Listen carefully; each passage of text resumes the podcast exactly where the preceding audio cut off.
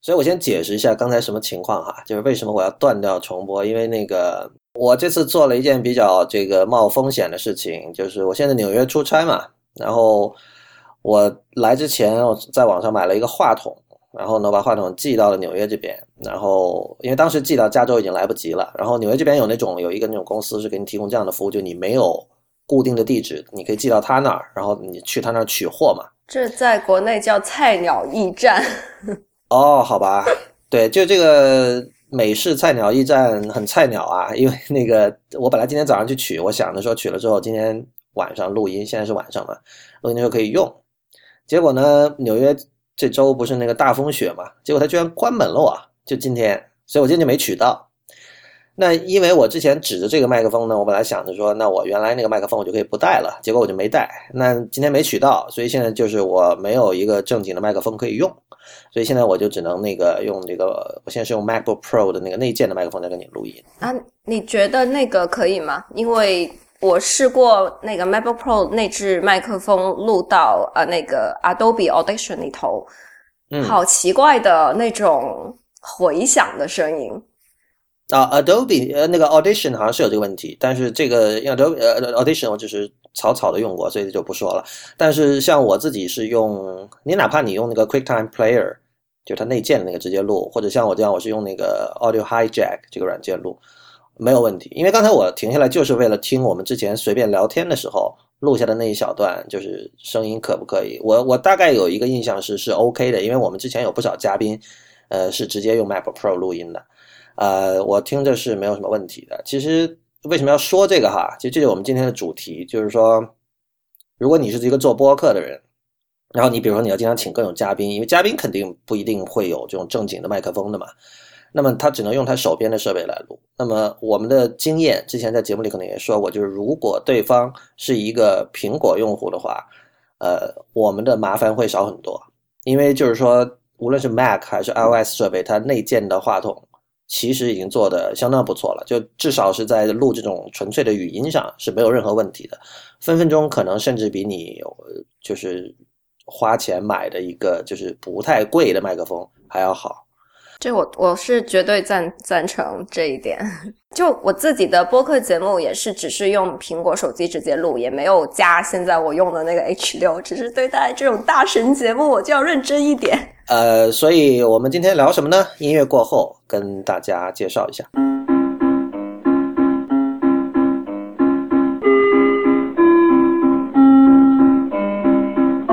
欢迎收听 IPN 播客网络旗下的节目《IT 公论》。今天是二零一六年一月二十五日，《IT 公论》的第一百八十八期。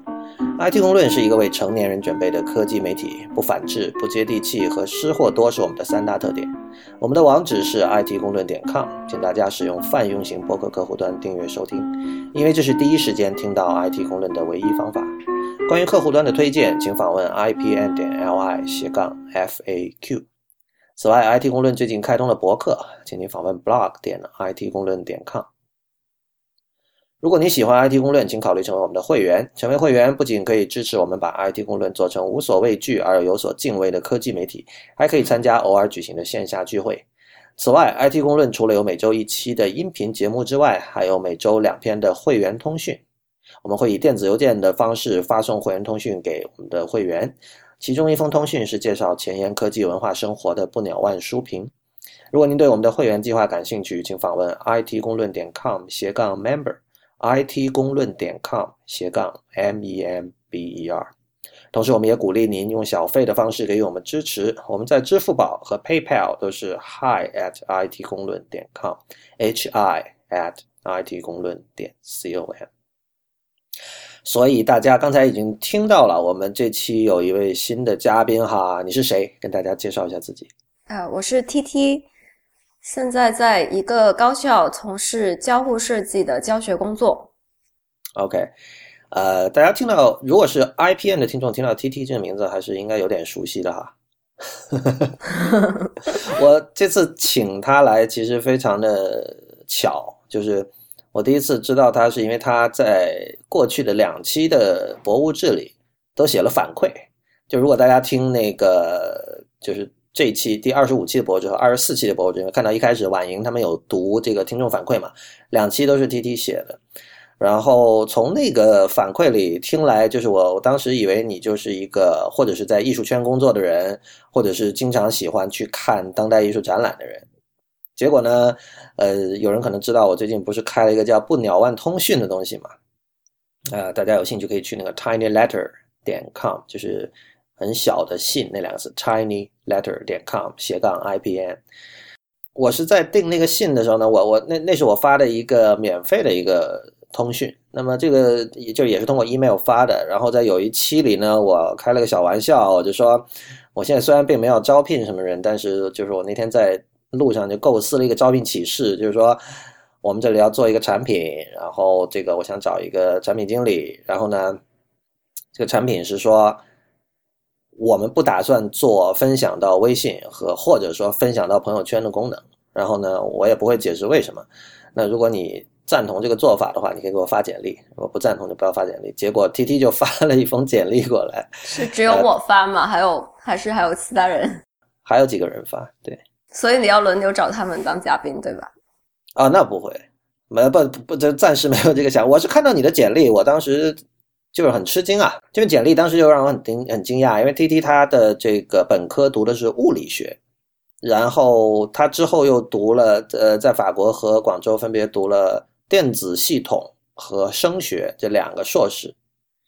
然后我看了一下，就是他目前是在教书啦，但是他之前的工作经历跟艺术也确实很有关系。但是另外一方面呢，他翻译过一本叫《交互式编程》的书，他的出版发表这一项里有这么一条，有一篇文章是叫《头相关传输函数压缩与连续重构的实验》。然后这个是发表在一本叫《声学技术》的杂志上，然后编程能力这一栏写的不要念了这个为什么？呃，这个没什么好念，因为其实，嗯，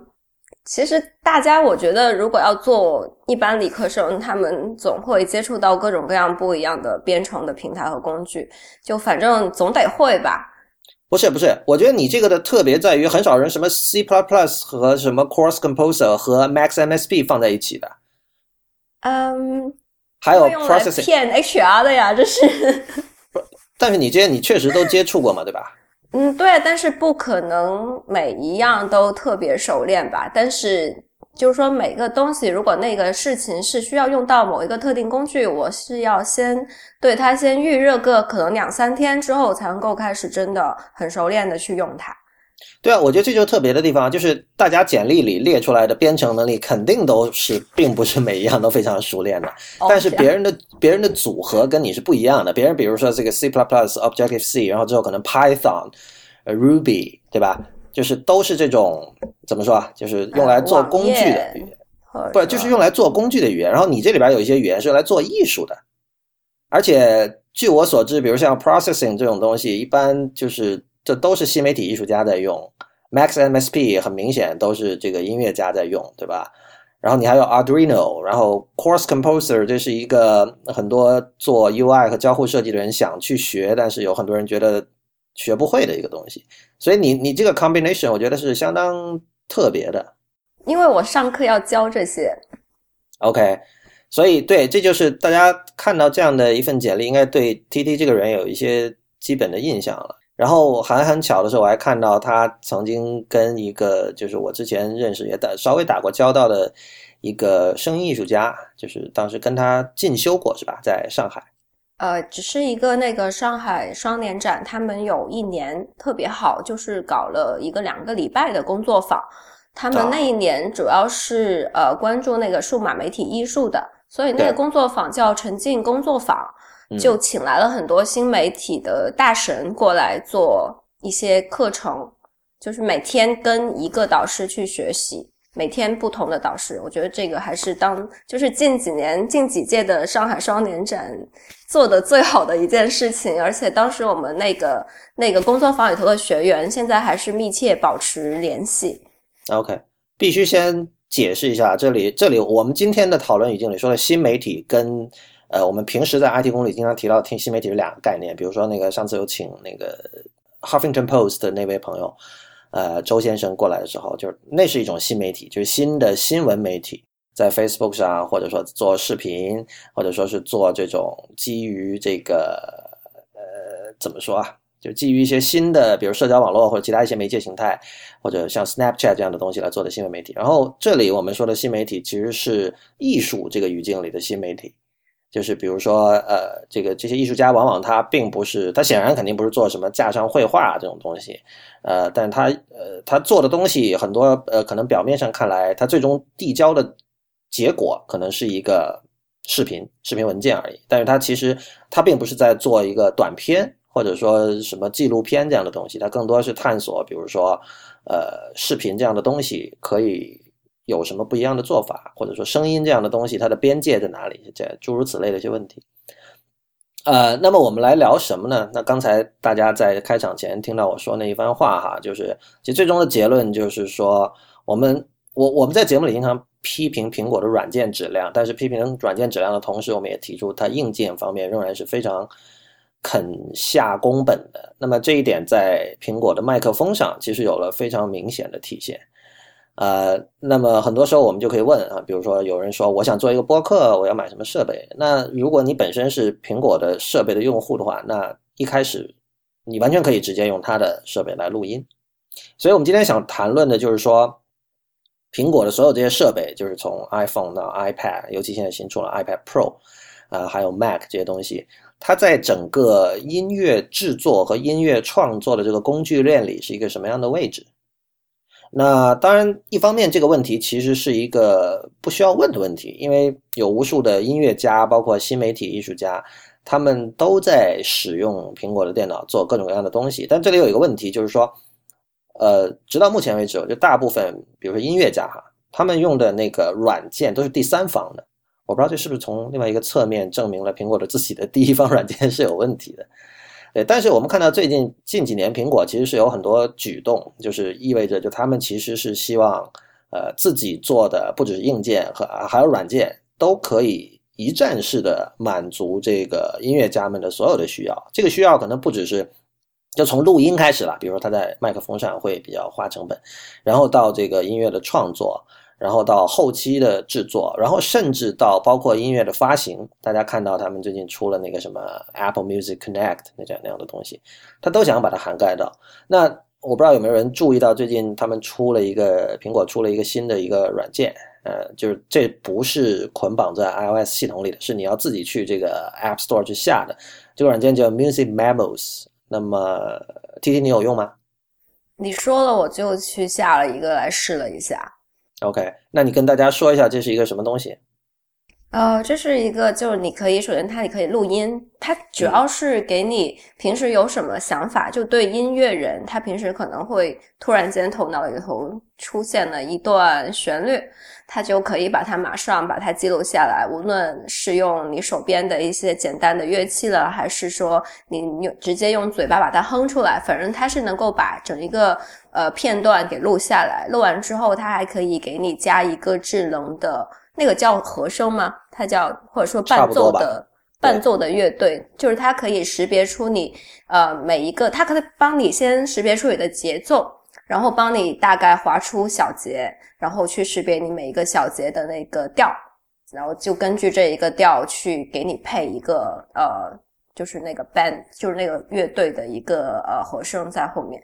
然后接下来你还还可以，我觉得这个倒是一个比较花俏的一点，但是我觉得它比较实在的一点是，它可以对你每个片段打标签。嗯。这个我是觉得特别好，因为在我自己的呃平时的工作里头，我也会去接触到大量的这样的声音的呃数据。但是呢，我好像似乎现在并没有一个很好的一个软件或者工具，让我可以对这一些声音数据，我打我自己对它理解的标签，然后可以从标签去访问这些数据。这个就相当于是，比如说那些做编辑的人在一本杂志上贴的那些各种色彩的那种小标签，是吧？嗯，这个不太像，就是就是那种像呃印象笔记那样，它就可以对每一条笔记打一个标签，然后接下来我可以去搜索那个标签，去能够找到都打了那个标签的所有的笔记嘛。对对对，我理解你的意思，就是说，因为那个音频这个文件从它的波形上，你看不出他说了什么，对吧？对。所以你这个标签其实是这样的一种 metadata，就是提醒自己，比如说这这里他说了一个脏话，你需要 beep 掉，比如说像这样的情况，对吧？嗯，并不是，可能我不会这样用吧，也，但是我会，例如我会给他打一些呃，假设我想象自己就是一个专门给一些电视剧写曲子的，嗯，那么呢，我可能平时就会想到一些旋律。那我就把它打一个标签，可能我就会打哦，这是适合某一类剧的标签，或者说这是适合呃某一种场景的一些配乐。然后我先把它打打好了，然后到时候人家甲方来了，我就直接把这些素材调出来，再看看能不能把它发展成一个完整的一个作品。嗯。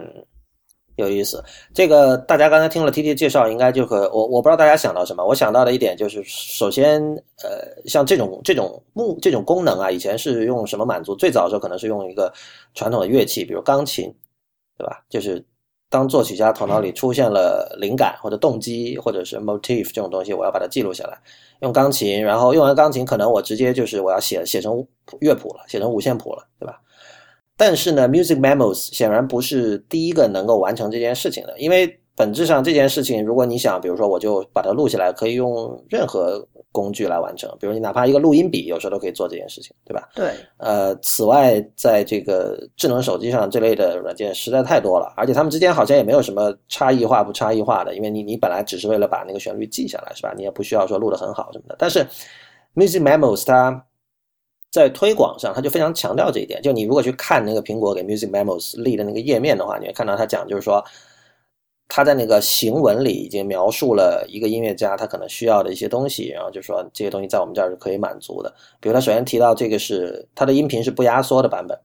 呃，我还没有说用过它录录，然后把它通过什么 iTunes File Sharing 考虑来看它是。我试过，我试过放到 GarageBand，它不能够弄出一个那种呃通用格式的无压缩音频，就是它导导不出来，导不出来。我试过把它弄到那个 GarageBand 里头，它就变成一个 GarageBand 的文件，它并不是那种像 WAV 啊这样子的东西。我靠，这个很邪恶。啊！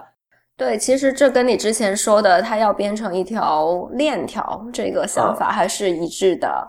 OK，他就是不想让你跳到跳出它的链条之外嘛，全都用它的就好了。就是他跟大家的这个承诺，就是说你他这个东西肯定是跟他自己的 GarageBand 还有那个它的高级版就是 Logic Pro Ten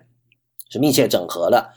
对吧？然后呢，它另外一边呢，就是还整合到了这个 Apple Music Connect，就是 Apple Music 里面有一个让音乐家，就理论上让音乐家这个更好的和乐迷联系的一个这样的一个类似社交网络的东西。然后，当然你最终你输出的东西还可以传到像 SoundCloud 或者像 YouTube。哎，SoundCloud 是个第三方的东西。这这因为苹果它自己它不做嘛。他自己他不会做这种什么线上分发平台，所以他会啊，对这些他还不至于说很霸道的说哦，我只支持 Apple Music Connect，因为那样很可能就没人用了，对吧？很可能大家想方设法把它导出来，然后直接用个再用个第三方的一个软件加工一下，再放到 SoundCloud 上面去。对对对。嗯，但是我觉得那种像这种，我就一个灵感式的那种片段。作为一个音乐人，他应该也不会直接放到 SoundCloud 上面去吧？对，是的，是的。所以，所以他这个意思，我觉得他你记录灵感是你刚刚提到，就他一方面了。另一方面，他是觉得这个可以当一个完整的 studio 的一个一个录音设备来用。就是不可能的。呃，为什么？呃，很很简单，就它录音可能，嗯，首先呢，我想说那个苹果的它的麦克风再好，它其实如果你要录音乐的话，我觉得还是不行的。当然，当然，这也就是为什么我要寄那个话筒到这边来，然后为什么我没有拿到，现在对吧？就那那那就是一个就是用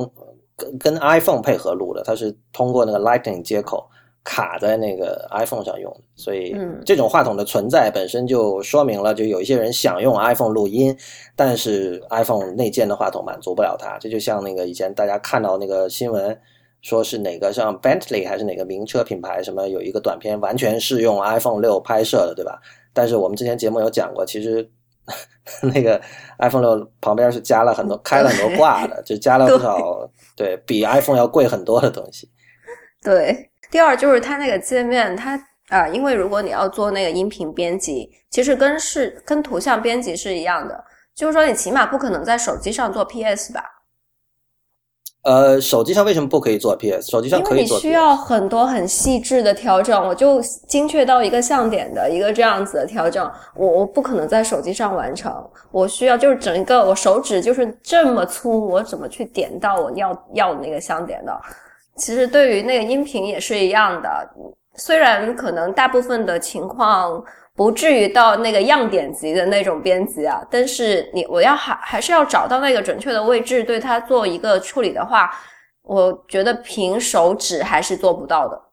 嗯，但你说的这是一个 UI 问题，对吧？就是这是一个输入设备的精确度的问题。呃，那或许就是他们要做 Apple Pencil，可能跟这件事情是有关的，对吧？因为我们都记得当时那个这乔布斯很。这个兴奋的说，你其实手指就是最好的这个点按式的输入设备。但是像你刚才说这个情况，确实我相信乔布斯也回答不了。对，因为每尤其有的人手指还很粗呢，对吧？那有可能 Apple Apple Pencil 就现在大家想到可能是啊，我画画什么的。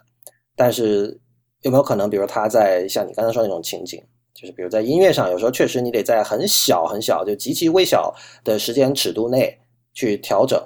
去把两个的两个时间点要对上或者什么的。嗯，而且还有一个最硬的伤，我就算你 Apple Pencil 也出来了，非常好用，非常精细，但是它屏就是这么大呀。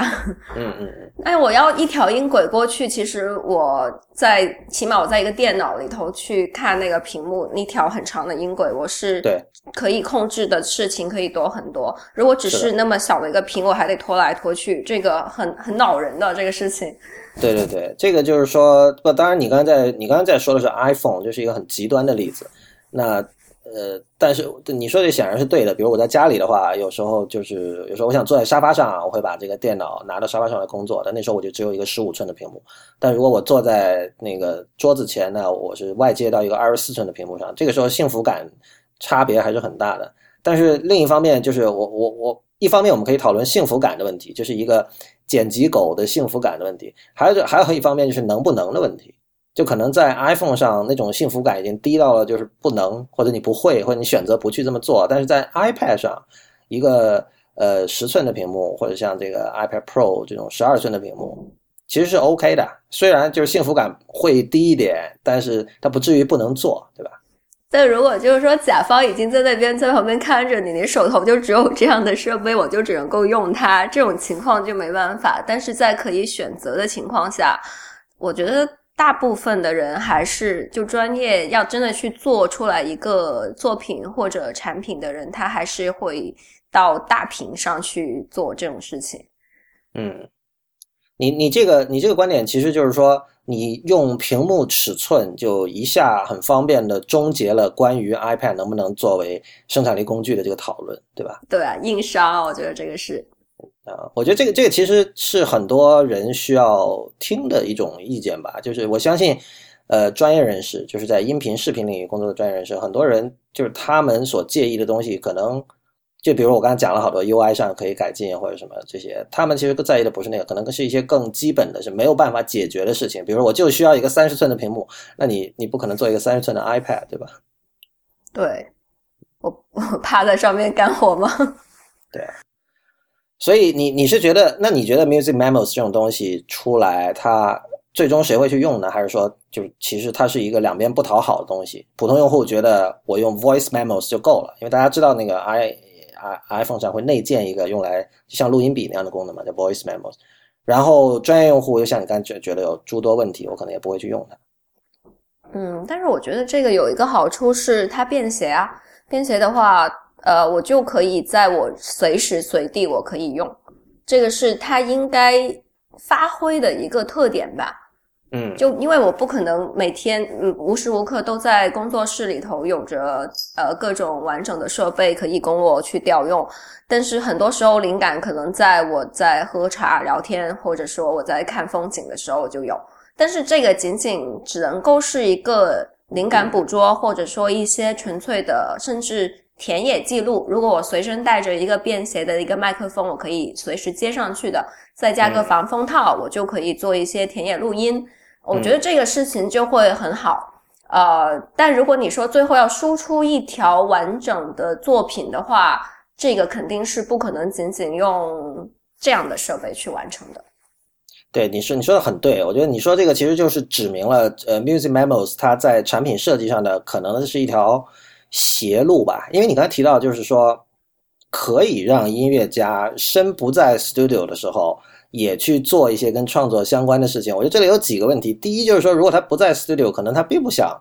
做创作相关的事情，创作对他来说是工工作，对吧？这就像你下了班不想干活一样，这是一种可能。还有一种就是说，如果你说 OK，呃，灵感可能随时袭来，我们且且不说这个是不是很多音乐家真实的这种工作模式啊，就算他是的话，记录灵感这件事情对于工作的、对于工具的要求是很低的。我如果没有这种非常 sophisticated 的工具，没关系，我哪怕有一张纸和一支笔，我把它写成谱子，可不可以？然后我等我回到 studio，我再去打磨它，是吧？那也就是说，我你刚才提到田野记录，当我处在一个非工作环境，身边不存在任何这种专业设备的环境下的时候，我我觉得大部分人就是会手边有什么就抓来用，就是尽一切可能把自己的这个这个灵感给抓住。在这种时候，你你能不能单单以捕捉灵感为由去吸引大家用 Music Memos？我觉得是一个这这这不好 sell 的，我觉得这个不好卖。就你跟别人讲说，就因为完全说啊就这样而已啊，那没有什么，我其实不需要它，对吧？对，因为很多替代的产品。对的，就就你对你要记录灵感，太多东西可以用了，对吧？对。哎，那我想问一下，就是单纯说它作为一个录音软件的功能啊，这个因为你是声学工程师了，对你对这个就很熟了。多年前。对，多那多年前我也不是啊。就比如说，我们现在 iPhone 上可以下载到或者买到很多不同的录音软件。呃，我看一下我这儿有什么。我们自自己平时我有时候以前用那个有一个叫 iTalk 的东西，然后有 Voice Memos，有 Music Memos，然后还有一个叫呃 Rode，就是出话筒的那个 Rode 那个品牌出的一个专门的，就是理论上配合他们的话筒用的一个录音软件，还有叫 Boss Jock 的东西，这个我都已经不记得当时是为什么要下。所以所有这些东西在你看来有区别吗？还是说作为一个，因为我们知道录音肯定最重要的还是话筒嘛。对，就是说你你接什么样的话筒是更重要的。那么在软件上，究竟它的算法上有什么样的区别呢？就是或者说可以有什么样的区别？呃，软件上的算法其实没有区别的，我觉得基本上还是一个魔术转换的一个过程。而这个基本，呃，请跟我们听众解释一下魔术转换。魔术转换就是我们的声音是一个连续的一个，呃，就是一种物理振动嘛。如果是物理世界的东西，它都是连续的。就是说，呃，我们想象成，我们就上一个斜坡，这个斜坡是连续的。然后它要，我们要记录在我们的数字设备的空间里头，我们必须对它做一个量化。这种量化就相当于我把一个斜坡变成台阶。嗯，但是这个台阶呢，就要尽量的去在我们人类的感知的范围以内，让人类尽量的觉得它还是一个斜坡。就是当多边形的边足够多了之后，它就是个圆圈。对，嗯，就这种道理。对，所以所以啊，对，那你继续讲。你刚刚提到说那个涉及到魔术转换，就是算法其实没什么区别，主要是一个魔术转换。对，因为魔术转换这个基本这个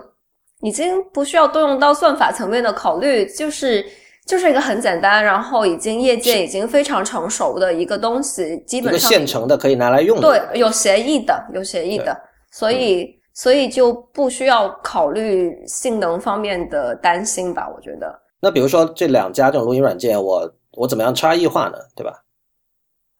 做不到，我觉得很难做。呃，差异化，我觉得还是在数据管理方面可以做一些差异化。OK，那其实就是已经不是录音那个过程的差异化了，而是录好了之后，我怎么去后期处理，或者怎么像你说的怎么管理这些录音软件。呃，后期我觉得有后期的专业的做专业的软件，因为一个录音录下来，你要做后期，其实那个后期那个就是很讲究算法的，那个呃，你就是不可能把这么多复杂的层面东西整合在一个 apps 里头，因为呃，而且呃，而且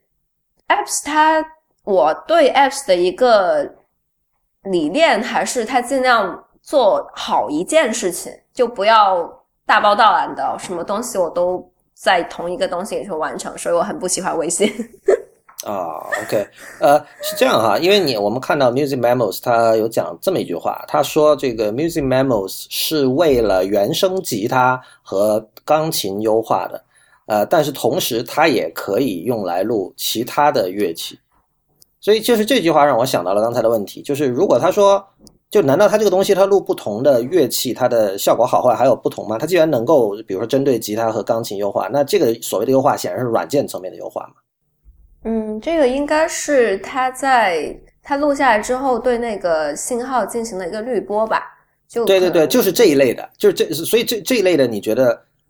我刚刚是指的差异化，就是有没有可能，比如说，比如说这这个软件我专门录人声的。然后就有点像 EQ 嘛，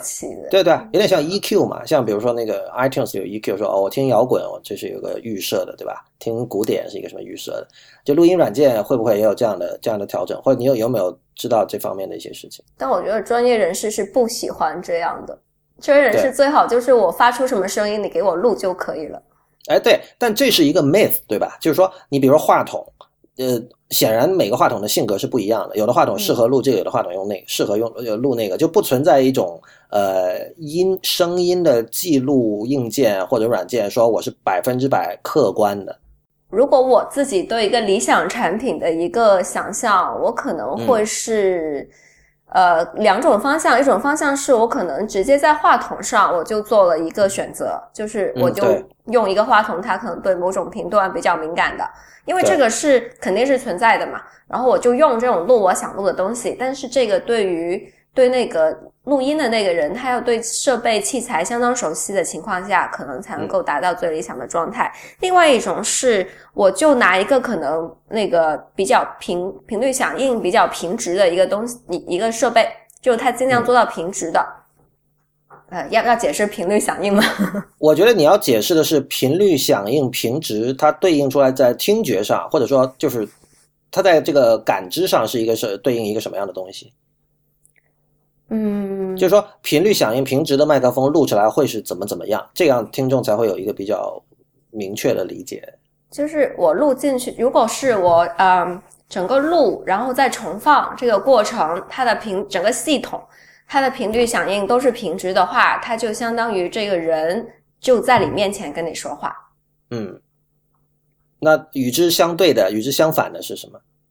与之相反就是那个频率响应不平直，它可能会呃，它可能如果一个高频比较丰富一点的，就是频率响应它在高频那边比较敏感的，所以可能可能你跟我说话，我就会觉得你声音比较尖了，就是。听呃，经过那个系统之后再重放出来之后，我就会觉得你这个声音比你真实平时跟我讲的声音会要高音一点，大概就是这个意思。这所以这就是很像 E，就其实就是 EQ 嘛，对吧？呃，对，可以把它理解为一种 EQ，就是如果一个话筒对于高频更加敏感，等于说它的这个高频那堆它把它推上去了那边，对，推上去了之后，你是这就是你刚才说的，为什么说它不不像这个人站在你面前跟你说话，因为这个人的声音被 EQ 调过了。呃，对，但是因为我们在呃在做一个音频工程的时候吧，就是从录音，然后录出来之后，再经过一系列的处理，再重放出来，其实整个系统它是一环扣一环，有一级、二级、三级、四级这样下去，它每一个设备它都有它自己的频率响应嘛，所以出来最后那一个频率响应是前面所有东西的一个呃卷积嘛。就是乘起来的同呃加起来的东西乘起来的东西，呃，然后这个东西我们作为一个使用者，我们是很难去测量出来的。嗯，所以最好就是有一个有一个东西，我是可以补偿这些东呃补偿这些频率上面的一些缺陷，或者说我不想要的一些结果的。就例如它，我我是希望它那个平直的，我一直希望它平直，但是它最最后那个系统是高音比较多，我可以通过某一个东西把它拉下来的。嗯嗯嗯，是。嗯，但这个其实挺挺难去决决定的，这个事情还要看具体的。谁挺难决定？是指做那个做音乐的那个人挺难决定，因为他也不可能去控制听音乐的人的设备啊。对对，是的。这就像，但我觉得这个已经轻伤了吧？这就像我们老说，你不知道的用户在用什么样的硬件设备或者浏览器在看你的网页，或者说你不知道他用什么样的 email 客户端在读你的邮件，所以我老说你要去给你的 email 做什么设计、做排版，很多时候是很徒劳的。但是就是说，不同的音响设备之间的差异，对于普通人来说，那个差异已经很微小了，就比起不同设备网页之间的那种差异。嗯，对，因为浏览器之间差，听觉跟视觉对比起来，听觉还是相当弱势的。就大家对于这方面的感觉还是挺麻木的。嗯，有没有这样一个情况啊？因为我们知道这个 iPhone 它一开始是一个电话嘛，它的第一第一属性就最早是一个电话加，比如说像他们叫什么 Internet Communicator 这种的。那作为一个电话，就是它在收音的时候，可不可以假设说它应该是以收语音，它是为了语音而优化的？这个呃，我我我在思考。因为这个专这个这个问题还挺专业，而且离我从事过的事情还有点远，但是我略知一二吧。就是我们不一定是 iPhone，其实每一台手机它对这方面都有优化的。嗯，它都有那个呃，因为呃，我以前在一个 H 开头的一个呃电信设备供应商里头工作过，然后那个。H 字头，OK，然后他们呃，他们也有那个手机的产品线嘛，而且现在他们的手机也是相当厉害。当时我是有同学是到了他们手机的产品线上去，他们就会做很多关于那个手机的一些腔体的设计，当然可能算法他们也会做，然后呃呃腔体就是让听就是接收呃就是打电话和听电话他们。呃，那个音质方面的一些呃改进吧，然后这个是硬件上的腔体方面的一腔体，还有电路啊方面的设计，还有一个就是要走那个算法，算法的话可能就不仅仅是手机的问题，它可能还会涉及到那个呃通信协议，就是说呃我现在经过这个基站发射出来的信号里头所包括的语音信息是是其实是高度压缩的。就是这个压缩的算法，在呃国际通用的通信协议，它是怎么做的？呃，因为作为呃那个生产商，他是没有这个权利去改那个协议嘛。呃，当然你可以不跟他协议走，但是不跟他协议走，就没有人 没有人能用你的那个电话跟别人打电话了。呃。所以他们做事情可能就是有两个方面，一方面他们就去就去呃谈判协议，就是开那个国际会议，然后提出这个公司他就提出可以提出一种算法，说我用这种算法可以改进我们的在有限的那个带宽内，我可以改进我们的语音通信通话的质量。然后呃，另外一种就是我在后端手机里头，我怎么去我就收下来的就是这一堆糟糕的信号。我怎样让它听起来没那么糟糕？嗯，OK，不，我我其实我刚才想问的是说，就这种，就这 这这这段可以剪掉对吧？哦，不是啊，不是啊，就是这个是这是很好的背景知识啊。但是就是说，呃，电话的属性使得它的麦克风有了这样的一种一种需求。我我们可以说，就是在在电话上的麦克风，它显然不是一个像你刚才讲的这个频率响应平直的麦克风，对吗？对，它肯定是针对语音设计的。对，所以这一点会不会使得它就是当人们需要用它来做呃，比如说录音乐这样的事情的时候，就成了它的一个劣势，然后它它反而需要在软件上做一些呃，反过来做一些补偿。哦，我这边有一个问题，就是你觉得苹果的麦克风它只有一个吗？我知道不止一个。对啊，它可能。用它可能会调用在 apps 里头，它会调用不同的硬件吧。就例如我这个 app 是用来做录，就是就是就开发 apps 的人他自己可以选那个硬件嘛。嗯，所以它苹果可能是我不了解啊，他可能是是不是会准备了一个就是平时打电话的，或者说针对语音的，我就在语音这个频段比较敏感，然后其他频段全都把它压低的这样的一个麦克风。呃，然后另外一个麦克风，它可以给你做一些创作性的一些工作。呃，但这是你的一个在推测，对吧？哦，对啊，我只是猜，但是我觉得可能会有这样。就如果它不止一个麦克风的话，我觉得肯定是是会这样呀。对它，它有不同的麦克风，是因为它要做 noise cancelling 这样的事情对吧？哦，noise cancelling，嗯，这涉及什么？这涉及比如说那个不同的 IM 软件，我不知道你有没有试过，像那个 Telegram、微信。还有 iMessage，比如这三家来比的话，你就是它对于那个背景噪音的过滤的算法肯定是不一样的。比如说像那个 Telegram 好像几乎就不过滤，就比如说你开着音乐，然后你跟朋友发语音，它那个背景音乐声还是还是很清晰嘛。但是像微信和那个 iMessage，它都会去很明显的过滤。这个在我以前我为什么会知道注意到这一点？因为有一次我试图直接把那个用用 iMessage，然后我把 iPhone 的话筒对着一个音箱外放的音乐想发给朋友，后来发现它失真的完全就不成样子。就因为他把它视为了这个背景音乐，而不是语音，因为他检测到你没有在说话，然后背景有音乐，对吧？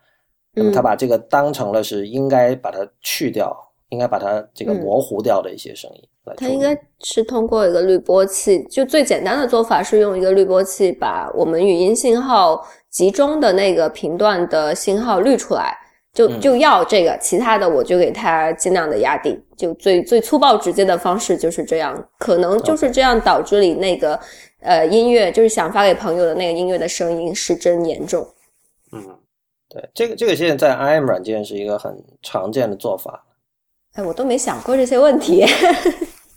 对啊，这个这个我也是当时因为我想直接通过录音发音乐，然后我我意识到的。然后 Telegram 的做法应该是不太一样，就是这他们是有选择的，我相信。嗯，那我觉得假使对它那个是从算法那边去把声音选择出来，但因为苹果它呃，你提到好像是零七年它就开始用了，最最近的一个一个呃通通信里头提到，呃。它就是其实苹果一开始它的整个产品的定位，它可能就不是仅仅是一个打电话用的电话，它可能就是给 creator 嘛，就是给创作者他使用的一个工具。嗯，呃，可能从那时候开始，他们已经考虑到这一点，在硬件上对这个创作的那些需求。对，但这让我想到一件事儿，就是你刚才提到说，你更希望比如说 app 这种东西，一个 app 只做一件事情。呃，有很多这种就是喜欢玩 App 的人，他也有同样的这样的一种哲学哈。那其实对应到硬件上，专业的这种呃，比如音乐工作者或者视频工作者，其实我觉得他们有类似的想法，对不？比如我这支话筒就是用来录什么的，那支话筒就是用来录什么的。呃，一般工作的工作的时候就是这样，就是工作流程，嗯。所以这个是有一个结构性的区别的。就是按照你刚才的说法，就是如果说他们在一开始做 iPhone 的时候就预设了，说我这个未来将会是一个全方位的一站式的满足各种创意人士需求的一个东西，那其实就是说他得做多合一啊，像以前二十五合一、什么三合一那种游戏游戏卡带一样，对吧？我得把各种东西都集合到我身上，那这个是不是从一开始就注定了他，至少他会让一些人觉得说他一定不是最好的？对。我赞成这一点。这个其实是大家说，这个就是各行各业都在被软件化哈。从这个个人电脑出现开始以后，我觉得这是一个必然的。就是像一九八四年苹果开始做 Mac，当时他们的想法就是说我通过这一台电脑可以做很多以前我需要用。大量的硬件才能做的事情，就像那个，就大家知道那个法国的电子音乐家，像 Jean-Michel Jarre，就非常典型的嘛。他他演出的时候要带一大堆这种设备，很多吨的这样的设备，对吧？嗯。那 by definition，就是你说我想用电脑做的事情，就就他就是想把这些硬件给干掉。那么最终，但最终就是他用软件去模拟这样的一套，就是原本需要用硬件的才能做到的事情的时候，呃。事实上，它应该是把里面的一些差异性也抹掉了，对吧？你的意思是，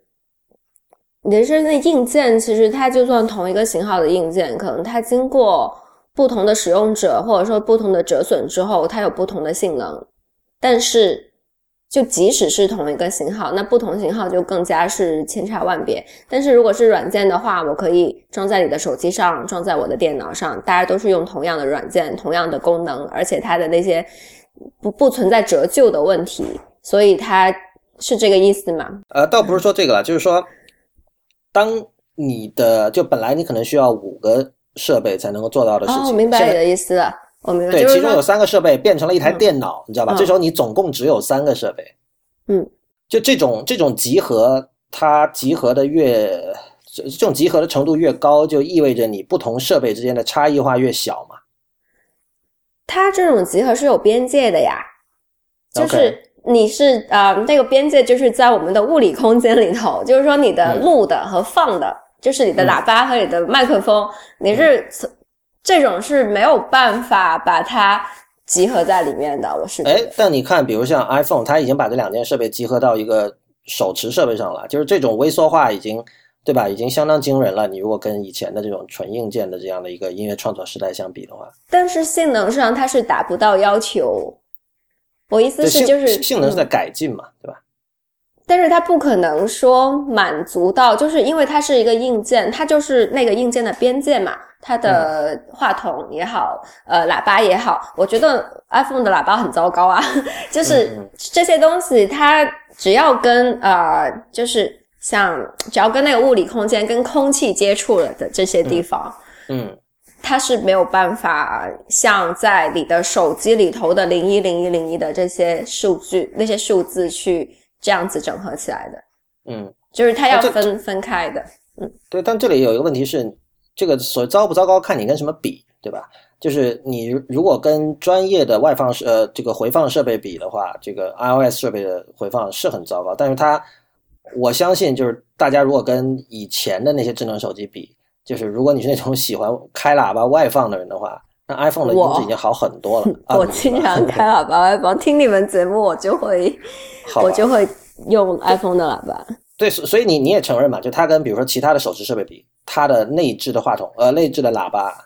效果已经好很多了。然后。大家可能记得 iPad Pro 出来的时候，很多人都惊讶于它的那个什么四个扬声器，然后放出来效果多么多么的好。这个基本上是没有疑义的。我我有朋友最近刚买了，有疑义。其实有疑义这种东西，你看你什么要求了？我用 iPhone 的那个，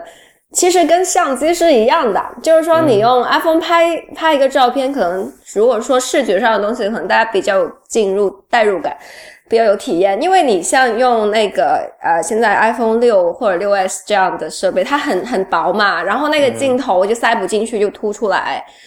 呃，如果它镜头再薄的话，你就拍不了照片了。嗯嗯，它就是有一个物理限制嘛，而且现在用 iPhone 六或者六 S 台拍，那个边边都是畸畸变的，非常厉害的。我觉得拍照最好还是用四 S 或者五。对，等一下，你说畸变是什么意思？你有，你可以现在去拍一个窗窗户直角的那个窗户，你把窗户的那个直角放在你的你的那个画框的那个角上面，就对应的那个角上，你拍出来之后，你就发现那个窗户完全就不是一个直角。那真的吗？对，你可以试一下，回头可以试。然后你觉得四和五没有这个问题？呃，这个问题会少，就是没那么明显。其实还是会有的。任何的相机，它的边边边上，就是说，你一个很瘦的人，你站到大合照，我站在边上也会变胖。嗯，啊，就是你觉得刚才这个问题是因为它那个 iPhone 六的那个摄像头突出造成的吗？不是突出，它是必须突出，是它太薄了。然后它摄像那那个它的摄像头要做的，它必须有一定的厚度，它才能够满足你那个那个角度的要求。就它现在就是因为太薄了。然后它就很勉强的，哎呀，那个边就很很变形。哦，这是为什么你要用单反啊？那么单反那么大部，为什么单反一直都那么大部啊？不是，是这样的，就是为什么要用单反？这个就是常规的答案，大家肯定都知道。这个是肯定还有一些事情是用单反更好的，但是我没有想到你举出的例子是一个这么日常的例子。只不过是一个拍一个窗框直角不能变直，就因为这个。呃，主要是因为我的猫经常会爬到那个窗边上，然后我就很想拍它，一拍出来那个窗户就变形了。哦，这是让我非常困扰的一件事情。但如果用 iPhone 四 S 啊、五啊那种，就因为它本身就有那个呃比较厚的。我我因为我不知道这个里头的光学原理啊，但是我的日常体验或者说一个常识，我知道一个镜头它要它要拍出来正常的东西，它是需要一定的物理厚度，它是有一个下限的。嗯，这个下限现在苹果六或者六 S 它的那个厚度已经突破那个下限了，所以它镜头必须凸出来。OK，然后回来对于声音也是一样的，就是像音箱，我们知道它。不可能小的，就是如果你那种就是音质还比较正常，比较好听的那种音箱，它是不可能是我们那种像蓝牙音箱那种小音箱搁桌子上那种不行的，就是你必须大的，必须有一定的那个腔体给它做震动，才能够有声音出来。然后还有一些频率，像低频的，你你就必须要求那个振膜是面积非常大的，它才能够才能够发出那个那么低的频率出来。嗯。这就是物理上的一些限制，呃，这种限制就不是数码产品能够解决的。OK，呃，这个这个当然我是同意的哈，但是你你是因为刚才提到 iPad Pro，你很强烈的表示反对，就是你你并不觉得它的那个声音有，因为它很薄啊，就是它你是听了吗？呃。没有，因为我手手手上没有 iPad Pro，然后一般都是在他们那个苹果的店里头去摸了一下，但店里头也相当的吵啊，所以也没有办法去很认真的听。也就是说，你看到它的薄度，你已经对它不信任了，是吗？对，就是就是这样。呃，但这还是……但我觉得你这个不对的呀，因为就是当人们说 iPad Pro 的音质非常好的时候，它是在跟之前的 iPad 对，那在厚薄上。这两个 iPad 并没有太大的区别，所以就其实，呃，就是你把那个 bar 设的非常高嘛，但是就是这以那个为 bar，就是我现在达不到那个水平，但是在它这个这条 bar 的底下，它其实是是一直在改进的。但是这个再改进，它也达不到专业需求吧？我我相我相信我相信会是这样，但是就是这里其实背后有一个更更本质的一个矛盾，就是说。呃，以前我写过那本，就是评过那本书，叫那个《Simulation and Its Discontent》嘛，就是说整个就电脑做的整个事情，就是不停的在模拟这个现实世世界中的一切。那么这种模拟呢，就是按照你刚才的说法，这种模拟是有限度，这种限度是 physical size，很多时候，比如是 physical size，对，造造成了有些东西它没有办法，呃，用算法去。营造这样一种幻象，就那种幻象必须通过一定的物理尺寸才能够表达出来。对，特别是像声音这种，它必须震动的，就它最后还是要变成一个机械震动，你才能够感觉到的这样的东西。嗯嗯，像对啊，其实视觉也一样，最后它要变成光，你才能感觉到，你并不能够看见零一零一啊。嗯嗯嗯，是，所以换句话说就是。当人们讨论什么 iOS 设备能不能用来做这个生产力工具的时候，至少在音乐这个领域来说，按照你刚才的说法，其实它是更适合做这个生产工具链中间的一环，而不是说把它本身打造成一个全方位的 studio 这样的，对吧？对，而且那一环也仅仅是某些场景下的一环。对，就但这个你知道吗？我觉得苹果的工程师听了肯定会很不服气嘛。因为他们的职对对，因为他们的职业的存在的理由，他们的这个就怎么说，这个产品还有他们呃做这些产品的人，他们的整个目标就是说反抗你刚才说的那些东西，就不然 Music Memos 不会这么这样来做啊，不然他在 marketing 的时候也不会宣传说你整个从呃 idea 的记录到这个就创作到这个后期的这个 production 到发行。你都可以在我们这样的一个生态圈里，通过这个像 GarageBand、Logic Pro 10这些东西，然后 Music Memos 这些东西一站式的搞定了。因为你看这里边有多少层的这种 simulation，有多少层的模拟啊，对吧？GarageBand 和这个 Logic 本身就是在模拟以前的这种硬件的这样的一个录音的工作站，对吧？嗯。然后，呃，Music Memos 这个 Music Memos 现在甚至想接管一部分这样的功能，对吧？啊，他还想多轨录音之类的吗？呃，我觉得不是不可能，因为你看 GarageBand 是有 iPhone 版的。呃，对我有，我平时用另外以前用另外一个录音的软件叫 Hot Hot 啊，那个是一个日本人做的，叫呃，我看一下 Hokusai 那个啊，Hokusai 它不是日本人做的，那个跟那个以前我们讨论过那个 Ferry 呃 Recording Studio 一样，那是应该是个法国公司，只不过它的那个它用了，它那是那个格式北斋嘛，就是画浮世绘那个人的名字。对他用了 Hokusai 这个名字哦，哦以为是一个日本团队做。OK，Sorry，你可以继续。嗯，行。哦，你我要吐顺便吐槽一下那个 Ferret Recording Studio，他们录出来的声音好难听啊！我昨天试了一下。哦，真的吗？就很奇怪，就是失真很严重，可能也不知道他们是不是想针对什么东西做一个优化，谁知道变成了一个失真的一个处理。对，这就是我刚才问的呀。这件事情就变得很很奇特，你知道吗？就是像 Fairlight Recording Studio 这种东西，大家用了之后，大家会觉得说，我是不是以以后就可以用它完成我的各种工作？但是最终你发现，可能你录音的时候，就像你刚才那种体验多了之后。你下次再遇到这样的软件，你就想，哎，录音我还是老老实实用回我以前用的东西吧。嗯，对啊，就除非是迫不得已。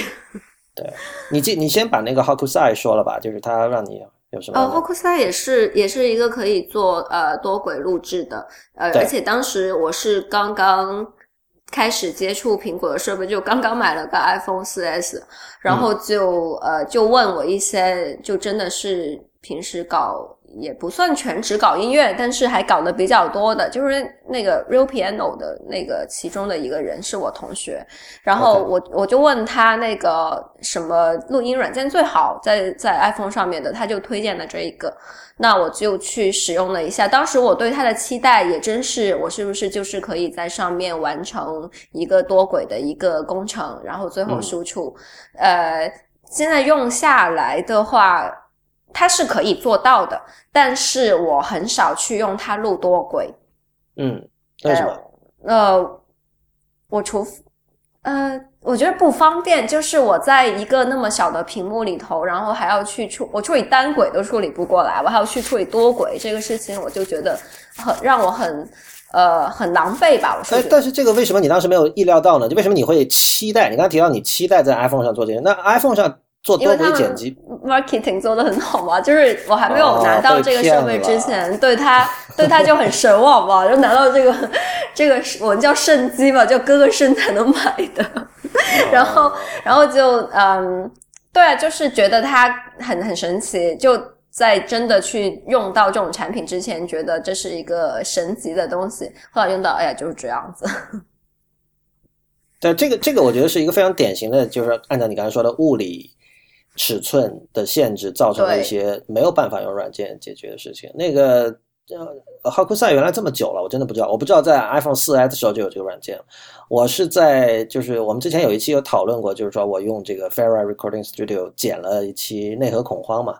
然后，但那之后我其实并没有再用过它。它其实已经比已经做的相当好了，就是说你。呃，它在这这其实最主要是 UI 问题嘛，就是你进行多轨剪辑的时候，你你想在一个触屏上进行多轨剪辑的时候，最终决定你的工作效率的东西，在今天很大程度上是 UI，它的操作，你怎么把一条声音分成两半，对吧？然后你怎么把其中一段删掉，然后怎么很精细的把一段往前就移这个两点五秒什么的诸如此类的事情啊。这些事情就是他显然是他花了很多巧思进去，就是已经这这方面你必须给他一个肯定，就是但是但我觉得好蠢啊！为什么他们一定要做自己做不好的事情呢？你这说的很对，就是说他们选择了一条很悲剧的道路，就是你你花了很多，你找了很多很聪明的人，做了很多很厉害的事情，最终发现你是输在屏幕不够大上啊！屏幕不够大，不仅不是你这家第三方软件公司可以解决的问题，连。苹果都解决不了，对吧？就是我们，因为我们刚才讲了，可能这样的人需要的是一个三十寸的屏幕，所以就是说，比如说，你可以想象，如果是一个有在一个投资人来跟这样的一个创业团队来来聊这件事情的话，他们很可能会觉得一开始你这件事情就不该做。对啊，我不知道，就是会会有这样的一些想法了。是，呃，我平时跟学生去上课的时候，因为他们也会做一些像 apps 的设计。而且是他们自己去提出一个 idea，然后最后把它做成个原型，就这样的一个过程。我我会经常跟他们去强调，就是数码媒体有它该做的事情。嗯嗯，就是你不要老去模仿那种现实生活里头的那种物理的物品。就最典型的一个例子，就是那种各种的读书软件，你别别给我搞成跟的一本书一样，那我还不如去看书好了。哎，但这个事儿不是非黑即白的哦，就是说你。你模仿到那种呃，我觉得每个人接受程度不一样嘛。对很多人来说，你那个像 iBooks 有那种翻页的纸的效果已经很讨厌了，但是有的人就是他觉得无所谓，对吧？那如果你你想搞得再 camp 一点，你不只是翻页效果，你各种什么书的这种声音，像这个有一些软件是这样的，翻页它有音效，对吧？像那个纸被翻过来的音效，然后甚至你故意要把那个纸做的像是那种旧的发黄的，对，这这都这都可以做。那不同的人对这些东西的容忍程度不同，呃，但是呢，你要说数字设备里的东西。彻底的、很激进的说，完全不模拟任何实体世界的东西。我觉得大部分人没有那样的想象力，他已经不知道该做什么了。因为你，你想，整个电脑，比如，比如像 GUI，就是图形界面这套 metaphor，它已经是在模，它已经是在做拟物的事情，是吧？呃，为什么有什么垃圾桶、什么文件夹这些都是在模拟？所以它已经从这么底层的层面已经在做这件事儿了。你说说完全不模拟也不现实吧？但我觉得这里可以提的一个话题就是说。苹果一直是一个非常，至少在以前吧，一直是一个非常喜欢拟物的一个公司。而这个是我我在节目里之前反复提过，这是乔布斯本人的品味决定的。那么呢，你可以看到，像他做的这个，就刚才说的，可能比如像拟物这种事情，可能是视觉上的问题，就是 UI 设计上的问题。但是你可以看到他们在产品形态上，比如说，对，当他们要做一个什么音乐 Studio 软件的时候，他们首先设想的是。呃，比如像 Carpenters 或者 Eagles 或者 Beatles 这种这种乐队，对吧？想做这样音乐的人，你来，我们是为想做这样的音乐的人来设计这套工具的。所以你可以看到 GarageBand 本身它那个图标是把吉他吧，我不记得哪个版本图标是把吉他，好像现在也是吧？现在也是吧？啊，我现在都有点忘了。就是它里边就是各种细节在向你暗示，就是说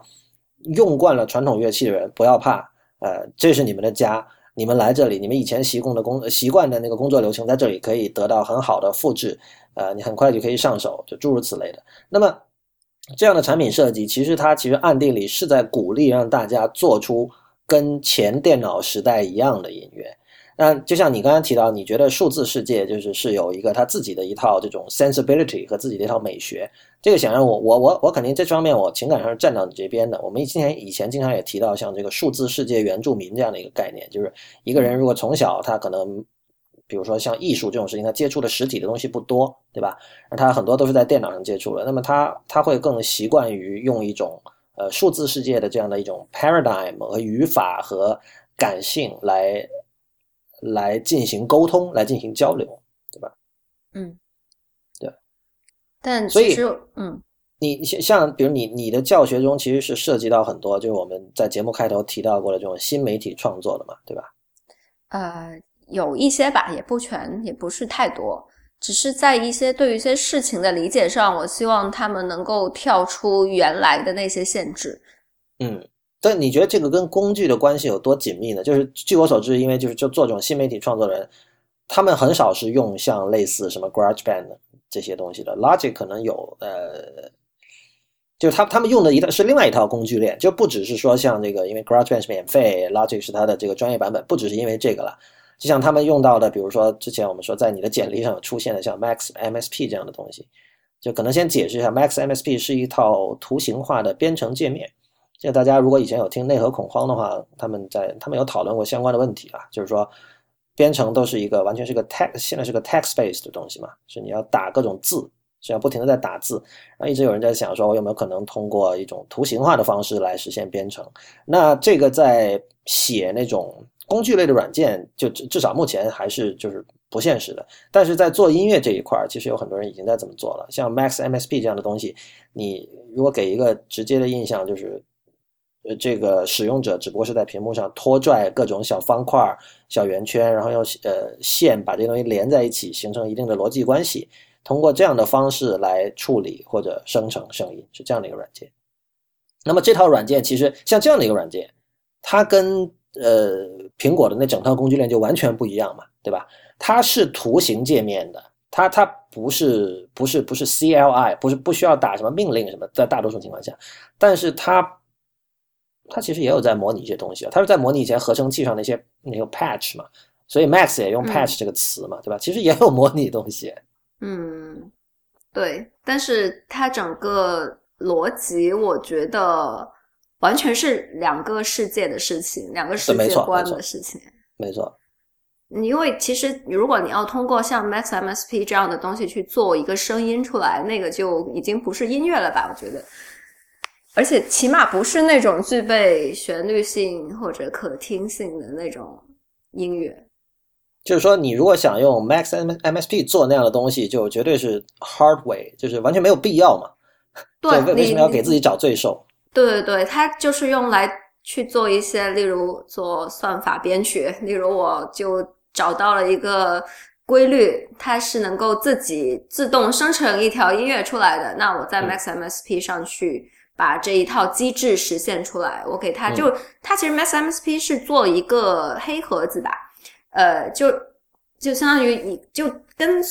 天底下所有的程序是一样，你要给他一个初始状态，给他一个输入，然后他最后输出嘛。那中间的东西就在 Mass MSP 上去完成，就是他他定了一个规矩，然后你给他一个材料，然后吐出来东西。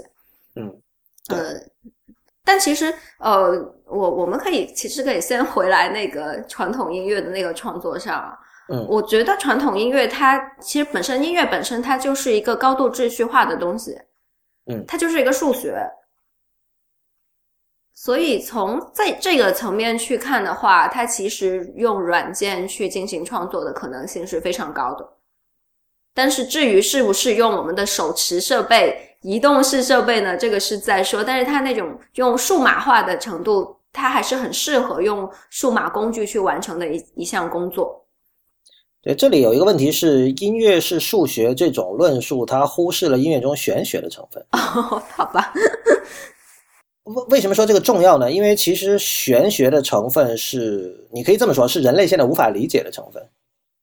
就是所谓的理解，是用一种可量化的、呃科学的、理性的方式去理解，而而这一部分才是可能是音乐让大家觉得它是个好东西，或或或者会令人迷醉。的原因吧，所以就是说，如果你把它化约成数学，这个虽然是成立的，就这是一个对的说法，但是你把玄学那块漏掉了之后，就是音乐就不是音乐了。那我再变得 nerd 一点，就是再极端一点，其实呃，如果在我们传统的音乐创作上，我不说那些用什么二分之一音、四分之一音的那些当代音乐家，就我们说，对 对，就用那种正常的，我就用钢琴上是一百零八个键，对吧？钢琴是八十八个键一般哦啊哦，好吧，就是反正我就用那种黑白键。多夫钢琴会多一点，但是大部分是钢八十八个键。哦，我有哦，数过一个合成器，上面是一百零八键。OK，合成器不一样，对。哦，那不重要，反正它就是黑白键，我只能用黑白键上的音，中间的音我用不了。首先，这就是一个离散的世界。十二平均律嘛，你说的这个就是。对啊，它首先就是一个离散式，因为通常作曲家他都会用键盘来作曲，呃，他可能。可能会用吉他，他们会用和声乐器来作曲，但是没有没有音乐家用小提琴作曲的。嗯嗯嗯，就你的你的意思是因为小提琴它是有微音程这样东西？对对，小提琴它是一个连续的乐器，但是嗯，键盘它都是离散的嘛。首先这一点我就觉得它是它是可以数码化去做的，MIDI 它就是这样来的呀。呃，然后还有一个就是你世界上有的那种物理乐器的音色。它是有限的，然后音符也是有限的，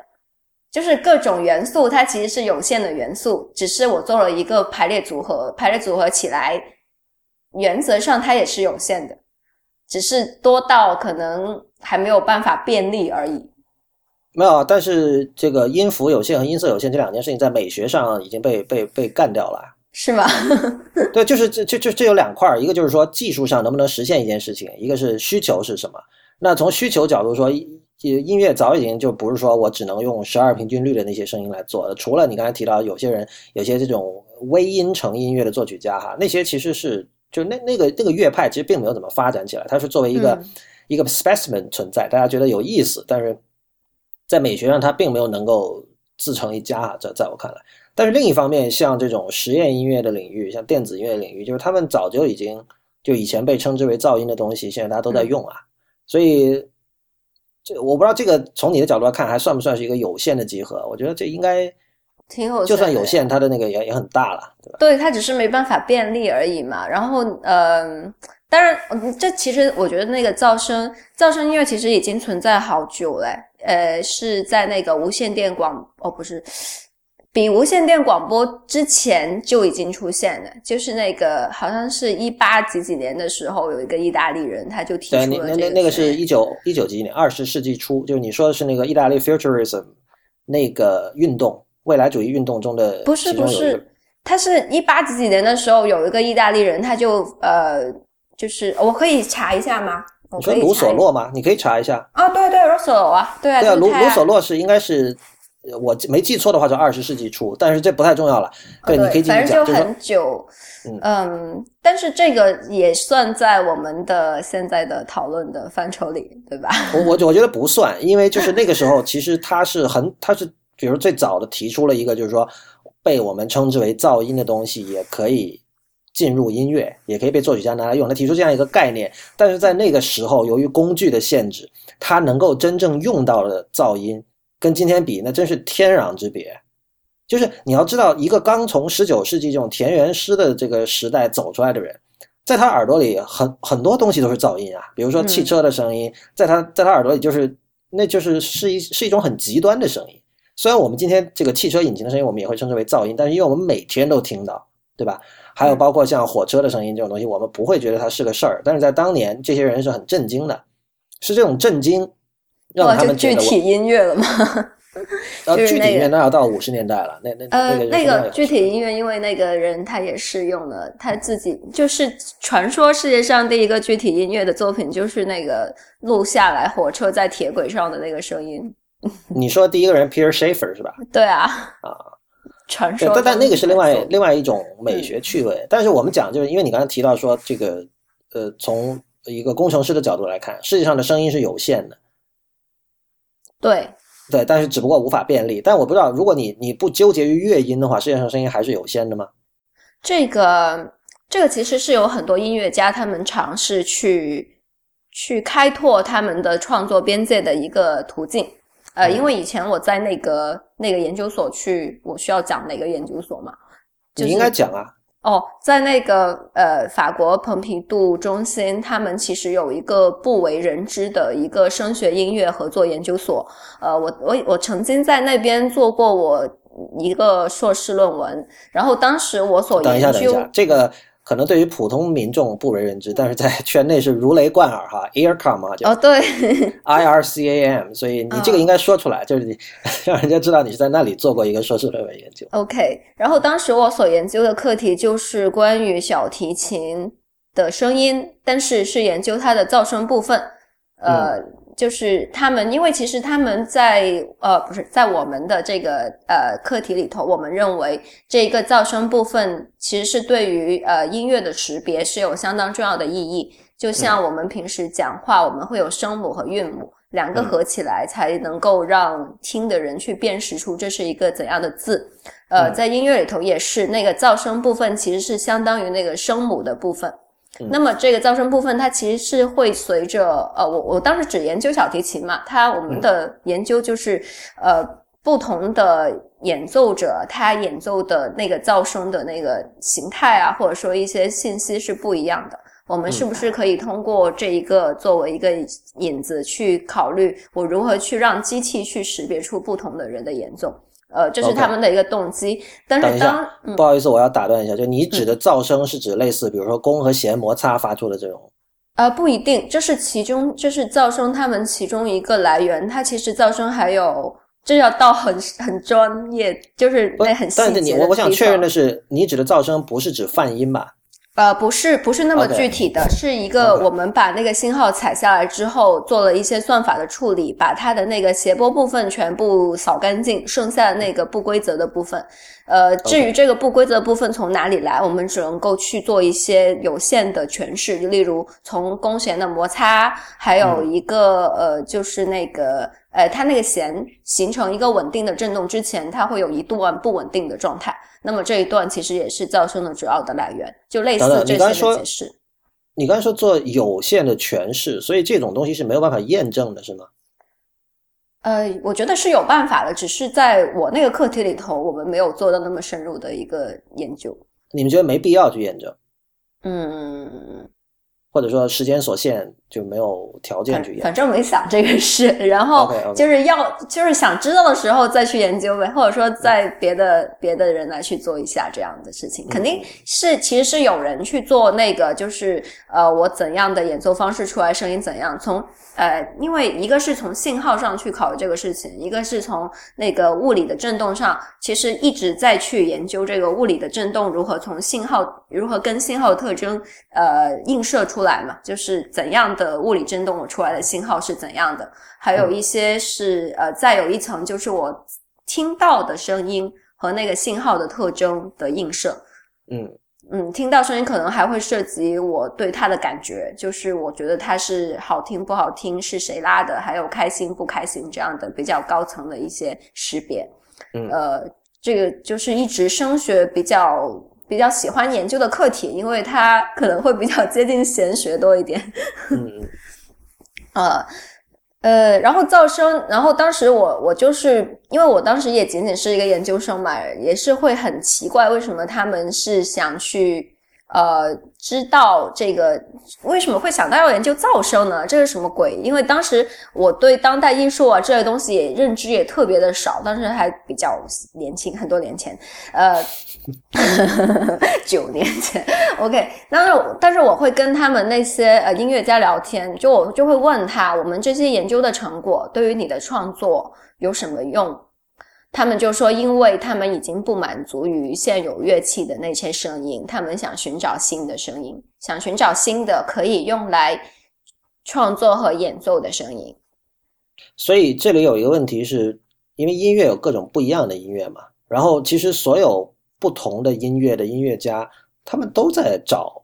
他们永远都在找新的声音，对吧？对。那么。有的时候，这种新的声音是通过新的演奏技巧来实现的。比如最典型的例子是李斯特，那他就是一个钢琴家，他这个这这乐器上他就也没有什么特别的这个推陈出新，但是他的演奏方式，他他发明了以前不存在的技巧，这种技巧让他找到了新的声音，这是一种。还有比如说是通过技术，比如说吉他插电之后，对吧？有了以前这个原音吉他不可能有的声音。那合成器出现了之后，像 Jean-Michel Jarre 这样的人，他其实他的创作就是他仍然没有脱离这个德奥古典音乐系统这样的一套一套东西，它是有很明显的有旋律、有和声、有节奏，都非常的工整。但是因为他用到了很多，就像那种像这种以前这种什么太空时代大家会特别迷恋的声音，就 这样这样这种声音，这种声音在以前《西游记》《西游记》主题曲。对，《西游记》是对这种合成器音效的这种 bastardized 的一种一种用法，但是就总之啦，像这种声音，这这也是新的声音，对吧？但是那你完全可以问啊，你说就是为什么这些人还在找新的声音？就是难道七十年代比如合成器出现了，然后后来有了电脑，那理论上你可以用电脑做出任何声音？那这里还牵涉一个问题，就是说，我想每个音乐家有他自己用惯的一套。我们沿用工具链这个方法，这里的工具链可能就是乐器。那比如说，我本来就是一个拉小提琴的，呃，我并没有什么兴趣去学 Max MSP 或者学其他的这种电脑上的这种声音处理软件。我就想希望在我原来这个 paradigm 下面，比如说你给我小提琴插个电也好，或者比如说我你小提琴我那个腔体上加一个这种接触式麦克风，对吧？然后我实际拉的声音实时的把它。输入到一个软件里进行扩大、进行处理。那至至于这个扩大和处理的那个软件，可能是现成买来的，然后现成用一些插件，也可能你专门找一个软件工程师跟你合作，他帮你写一个完全定制的一套算法，你来做，这都有可能。但是呢，XMSP 要做的东西，可以做的事情 是啊。但是就是说，当音乐家跟你说他要找新的声音的时候，他这个跟工程师说找新的声音，其实可能是不一样的。嗯，他他更多的是希望，比如说，在我现有的这样的一种演奏实践里。呃，怎么样找到新的声音？而且他的新的声音也并不是这种物理声学意义上的新的声音，不只是比如说某种新的音色，用奇异的音色，有可能是，但是他最终要达到的是一种新的美学，就是像合成器，刚才我们说到那种，就是你称之为《西游记》音效的那种音效，这音效本身什么都不是啊，因为声音本身是完全没有没有任何没有任何那个所指的嘛，声音只有能指没有所指嘛，声音就是声音本身。绝角赞同我，因为这同一模一样的一句话，我就在我的课上跟学生说过。所以，所以最终就是看那个，就最终看你，就从音乐家的角度来说，其实他他他他就是一个人可能说，哦，我想找一种新的美学，听起来好像有点装嘛。就他可能说我要找一种新的声音，这个听起来大家比较容易理解，但他其实他指的真的不是说物理意义上的声音。那是什么呢？如果就是其实就是新的美学啊，就是说，嗯呃，可能是一种新的范式。你的意思是？呃，我觉得就是就是美学，不用换别的词，比如说，就像什么印象派作曲家，像德彪西那些人。OK，哦，明白了，明白。对啊，他他工具完全没变啊，他还是钢琴啊，但他就搞得好像就是雾蒙蒙的那个样子，对吧？那然后然后就是这这种东西，就是当然这个这个就很复杂了，这个跟时代背景还有一种新的观念吧，你的意思就是可以这么理解，就是说。这这跟时代背景有关，因为当时比如有印象派绘画，然后大家会觉得说，哦，我我画的这么模模糊糊的也是 OK 的，我不需要写实，对吧？我不需要，就 现实主义并不是画画唯一的一个途径，写意也不也不是唯一的一个一个途径，对吧？我这这可以是一种新的美学，这种美学成立了。因为当时欧洲有雾霾，所以就有印象派的。哪有这个说法吗？我不知道。呃，好像说莫奈的那些呃呃睡莲，其实就是你会看到他的睡莲都是紫色的嘛。嗯。就是因为当时雾霾的颜色，好吧，这个听起来很像段子哈，但是即便真的是这样，我觉得也完全不奇怪。嗯，又岔开了，不好意思。不是啊，你刚才提到卢索洛说他为他为什么要用噪音，就是因为他听到了像这种汽车马达的声音，他觉得很惊讶。然后他作为一个思想很开放的人，然后包括当时就是世纪之交，大家对于未来的这种乐观和这种热情，对进步的这种这个整体的这种信念，对吧？让他们决定，就是说这些东西我们应该应该用起来。哎，但是我倒是有别的对对他的这样的一个呃尝试，我倒是觉得是，嗯，他开创了那个声音艺术家的一个就先河吧，就是大家开始去把所有的关注点回归到声音本身，而不是说音乐或者说他别的什么东西。呃，我觉得从他的像他的噪声音乐，还有后来的具体音乐，然后到后来的一系列，后来就简直就出现了声音艺术嘛。其实所有人的这一前赴后继的这些努力，他们还都是在使劲的在呐喊，就是声音就是声音本身，它不是别的什么东西。对，但但但你知道吗？这这些努力还有这些实验，最终它的成果，其实现在是在流行音乐里有非常明显的体现的。嗯，这已经是沦落了，我觉得。我觉得这不是沦落，这这真的不是沦落。就是说，在今天，比如你在一首 rap 或者 hip hop 里面，比如在 Dr. Dre 的歌里，你听到了一些声音，它你如果把它分离出来，单独给人听，所有人都会说那是噪音。但是它放在那首歌里，就大家根本就意识不到那是噪音。就是说，当年从卢索洛到 John Cage 这帮人喊了半天说噪音可以入乐，但是在今天，这已经是一个既成事实，已经是一个不需要拿出来说的事情，就好像说。钢琴声可以入乐一样，所有的人，所有人的耳朵其实是在整个二十世纪是在一直在进化的。你说的这个乐还是那种，起码像 rap，你有节奏才行，就是你还得给他一个伴奏嘛，你不能够就就那样子 rap，或者说我现在我现在跟你讲话的这个肯定不能是音乐嘛？为为什么不能是？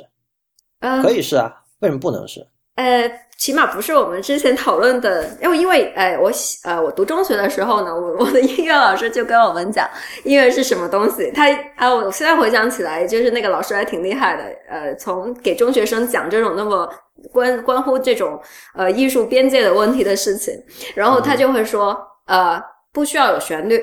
只需要有节奏，它就是音乐。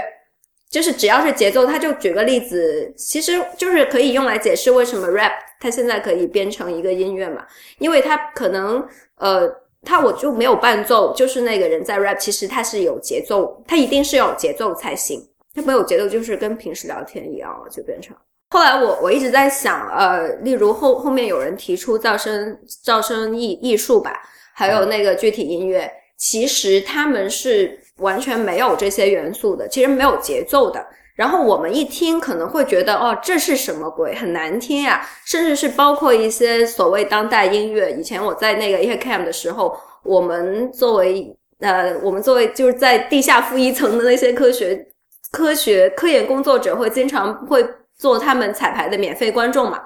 嗯，呃，然后去听他们的那个彩排，就是我只听过一回，因为我实在是觉得这。这也算是音乐啊，就是那种那种感觉，呃，当然我现在不会这么想，我现在会觉得那那些体验还是挺宝贵的，嗯，但是那时候我就我就是接受不了这样的形态，或者说也不是接受不了，反正我就觉得哦，原来这也行啊，就是那种。但是他们就是完全是突破了一个呃音乐的规定，就是他他他还是用小提琴来演奏，还是用一些传统的声学的乐器来去演奏，但是他们基本上是怎么难听怎么来的。那你不能这么说，你不能这么说，你不能说怎么难听怎么来，因为 OK，因为人我老讲就是说人的欲望是非常多样化的，嗯，就是 OK，呃，但是人人的为什么就我我一直在思考为什么那个呃那些实验音乐那么多年来。它可能会某一些元素会被流行乐或者说主流音乐去提取，去用到他们那边去，但是他们永远不会成为一个主流，不会去满足那个大众的审美的那种呃需求的的原因，就是因为呃人是懒的，就是人觉得什么是美呢？他首先必须有秩序，一有秩序，他就很容易识别出来，就是他在判断或者说去考虑。这是什么东西的时候，他就不需要花费很多的脑细胞，他一下子就知道这是什么东西，他然后他就可以很轻轻松松投入进去，去享受那个过程。所以，所以为什么当时我的中学老师说他必须有节奏？节奏就是一个非常强大的一个秩序。对这个，你你的老师的说法其实需要稍微调整一下，就不是说必须有节奏，而是必须有 pattern。OK，OK，就是这这是一个很大的区别，就是，但是我这个我我这这里不想展开这一点，我想说的是，其实没有什么必须的，尤其在今天，就是你如果你把你在时间和空间两个维度上尽量走远一点，你会发现世界上有很多人在做一些就完全跟你想象的必须不一样的事情，比如北印度音乐，这是一种这是一种古典音乐。对吧？北印度的古典乐它是没有和声的，它就是没有和声的。嗯，那你想一个，如果一个西方人或者哪怕是中国人，他第一次听到这种音乐，说哇，没有和声啊，然后他可能就醍醐灌顶说，哼，你看音乐是可以没有和声的。但是这种东西对于北印度的音乐家来说，就是他们的日常。对，同样，我刚才也在想象你坐在 Aircom 的这个地下一层，在听他们的演出的那种状态。你刚才描述说，你作为一个科学家。你刚才听，你觉得说哇，这样也行啊，居然这样也行。但是你知道吗？比如我毕业后大概有五到十年的人生里，这就是我的日常，这根这根本不是什么这样也行的问题。比如像那个，大大家可能知道那个有名的那个噪音艺术家叫 Merzbow 秋田昌美，他有句话嘛，他说这个对于我来说，pop music 才是噪音。就这句话。他并不是在故意挑衅或者什么，我相信他是百分之百的真诚的在说这句话的。就是你如果一直在做，比如像你在 Aircom 地下一层听到的那些音乐的话，对于你来说，比如说 Taylor Swift 才是新奇的。嗯，就噪音只不过是在你的现有的体系之外的东西。就这这涉及各种，比如权力关系啊，或者什么地缘政治这些事，就是说谁谁有权利来规定什么样的声音是秩序，什么样的声音是噪音，对吧？哦，这个在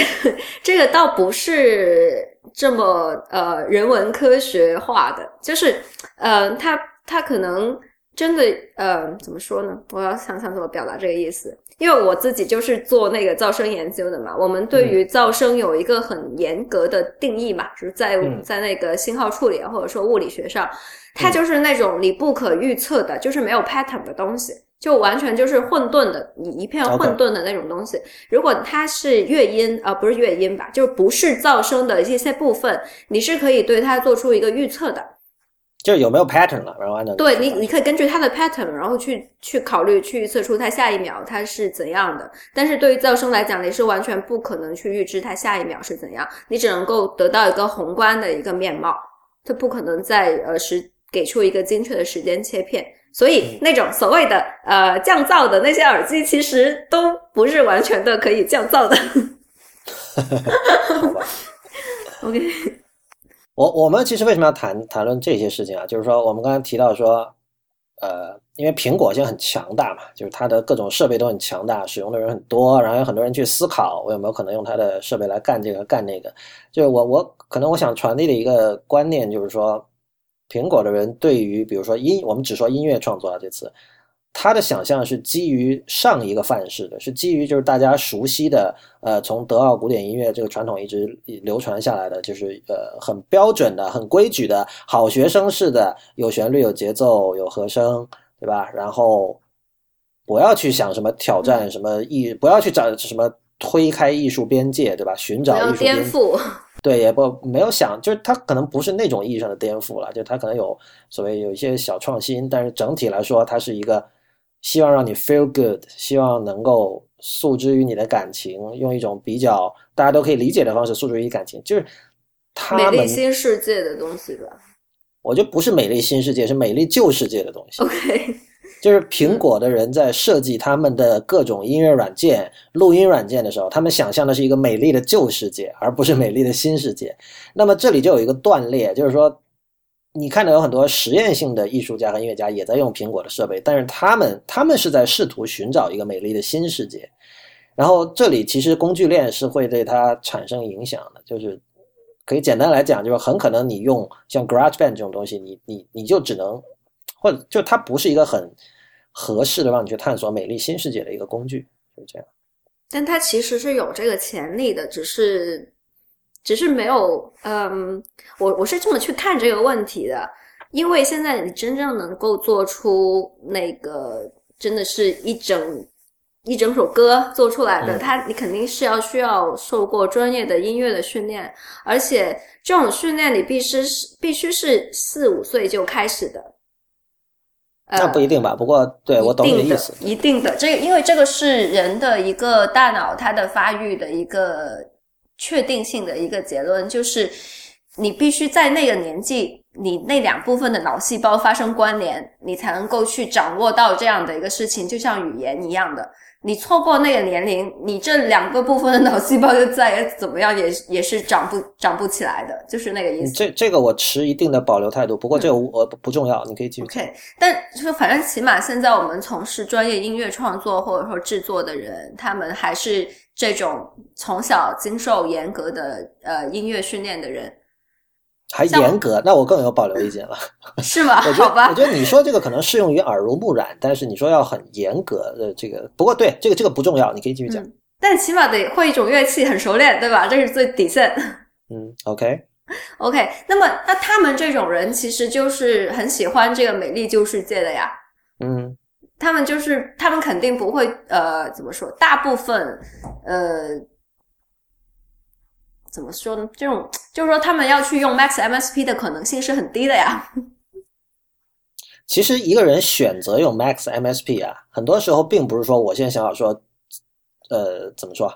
我一定要做某一个某一种特别的音效或者声音，然后我试遍了所有其他软件都做不到，因为这个时间成本上不可能嘛，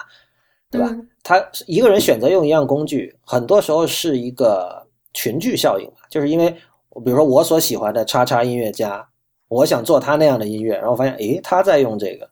或者还有可能，比如说你上学的时候，学校里在教这个，比如你是，就比如说你可能你会教你的学生用这样的软件，对吧？呃，是可能很可能是因为这样的一些一些因素，就这不是一个完全自主性的说，呃，我先定好了我要一个很明确的目标，然后选择一个合适的工具来来实现的。对，所以这我这个才。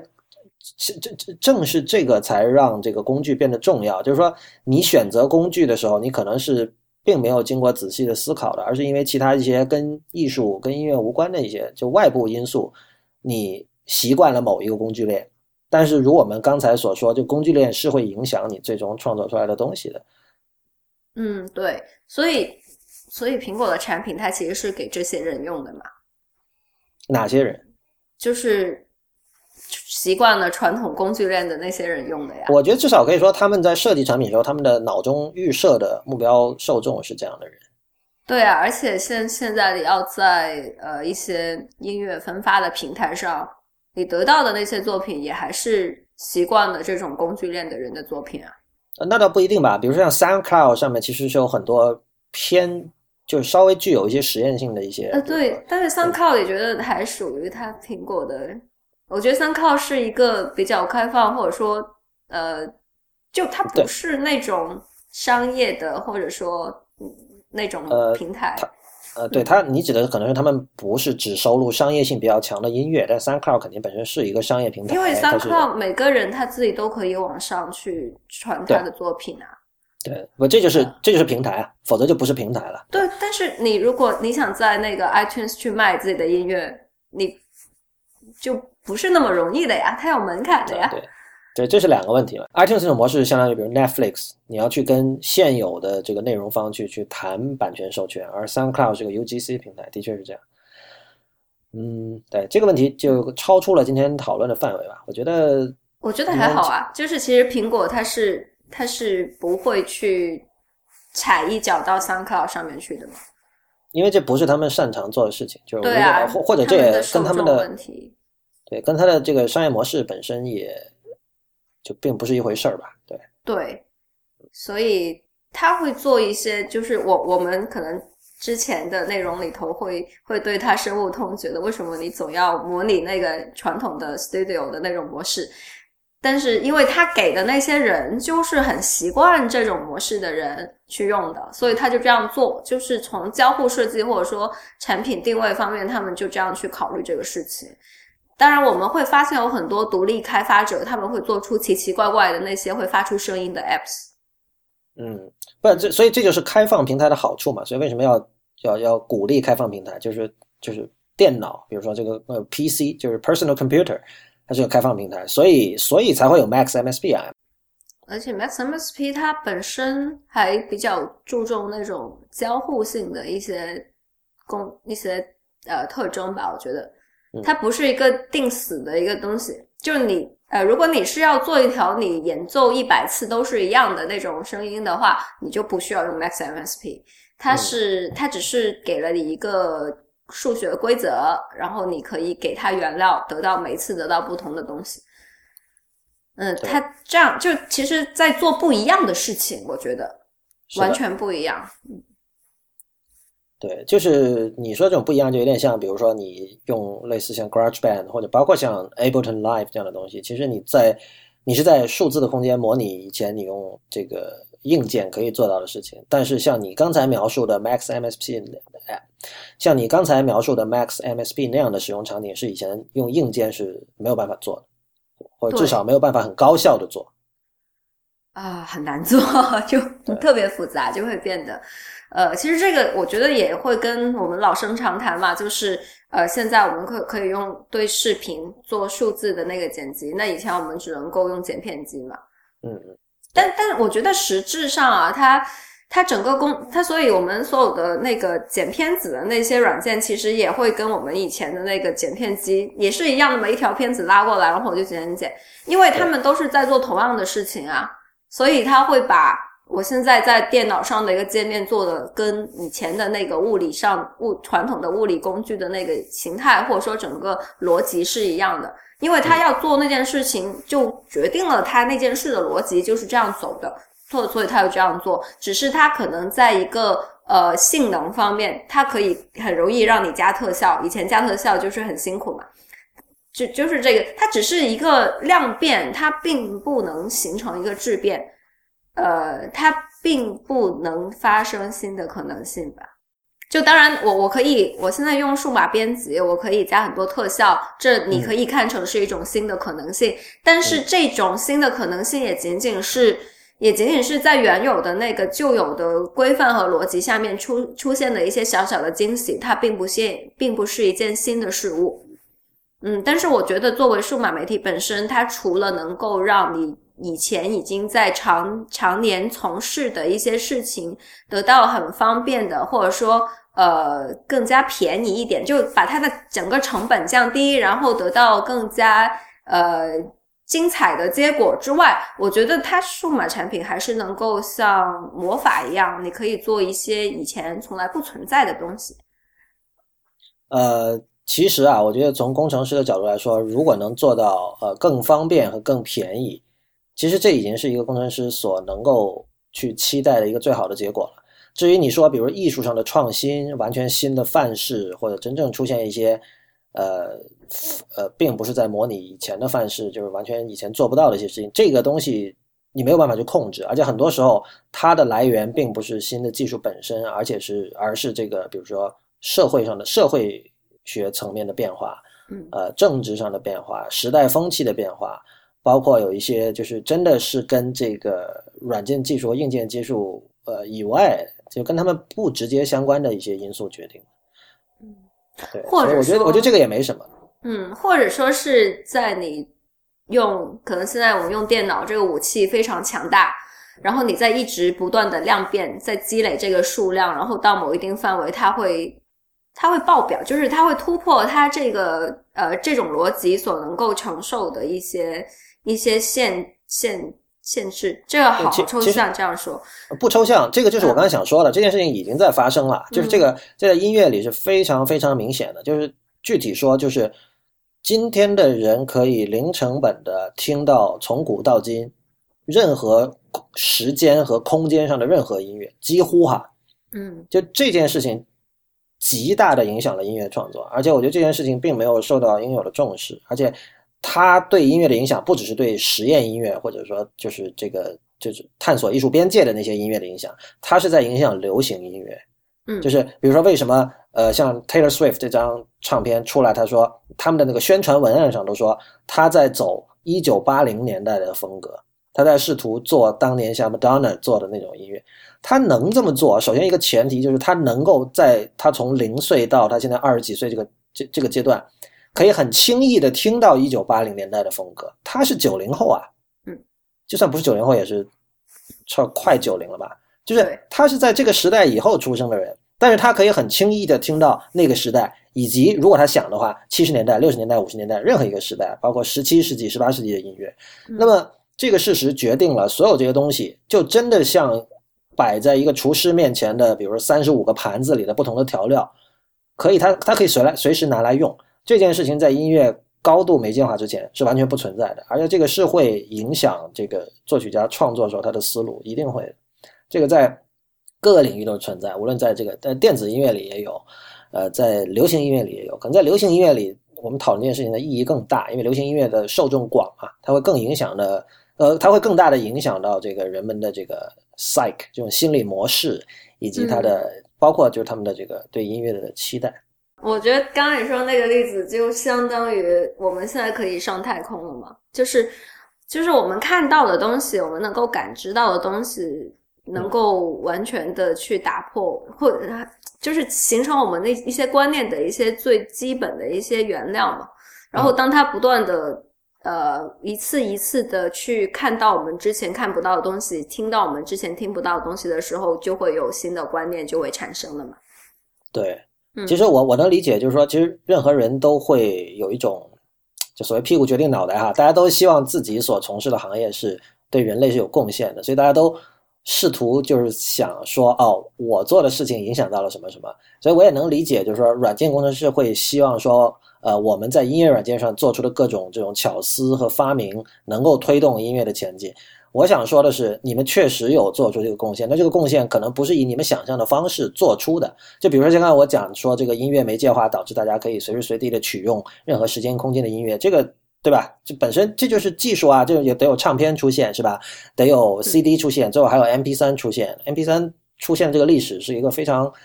波澜壮阔的一个斗争史，大家可以去看那个叫《How How Music Can Be Free》还是什么《How Music Got Free》那本书里面有写，这些都是软件工程师的功劳，就没有这些不会有这种音乐的大规模的海量媒介化的出现。只不过这个可能不是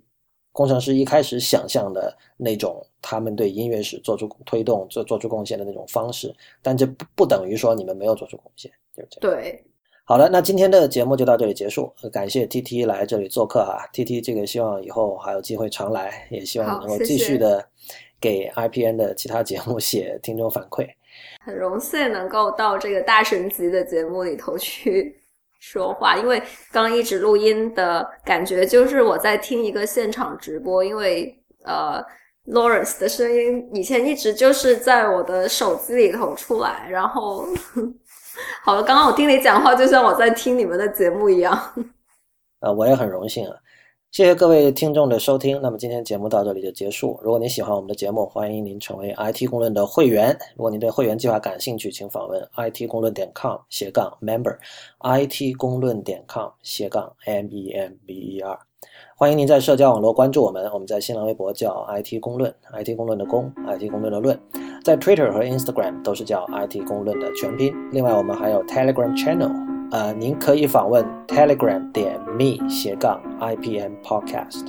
同时，也欢迎您收听 IPM 播客网络旗下的其他精彩节目：选美、无次元、太医来了、流行通信、硬影像、High Story、未知道、博物志、内核恐慌以及陛下观。我们下期再见。